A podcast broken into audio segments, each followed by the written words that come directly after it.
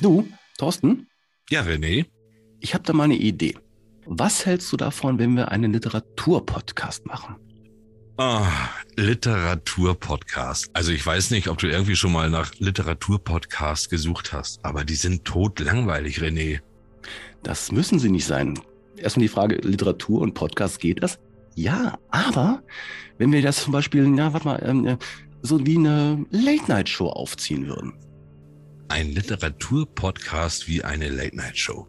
Du meinst, wir beide kommen als Moderatoren praktisch nach vorne auf die Bühne, heitern die ganze Hörerschaft auf, sprechen über Bücher, sprechen über Geschichten, haben lustige Rubriken und dann auch noch tolle Gäste?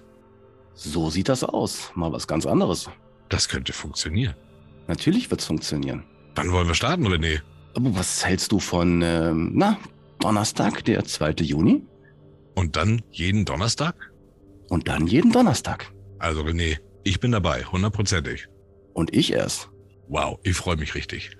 Das wird lustig. Also, dann hören wir uns am 2. Juni. Korrekt. Bis dann. Bis dann.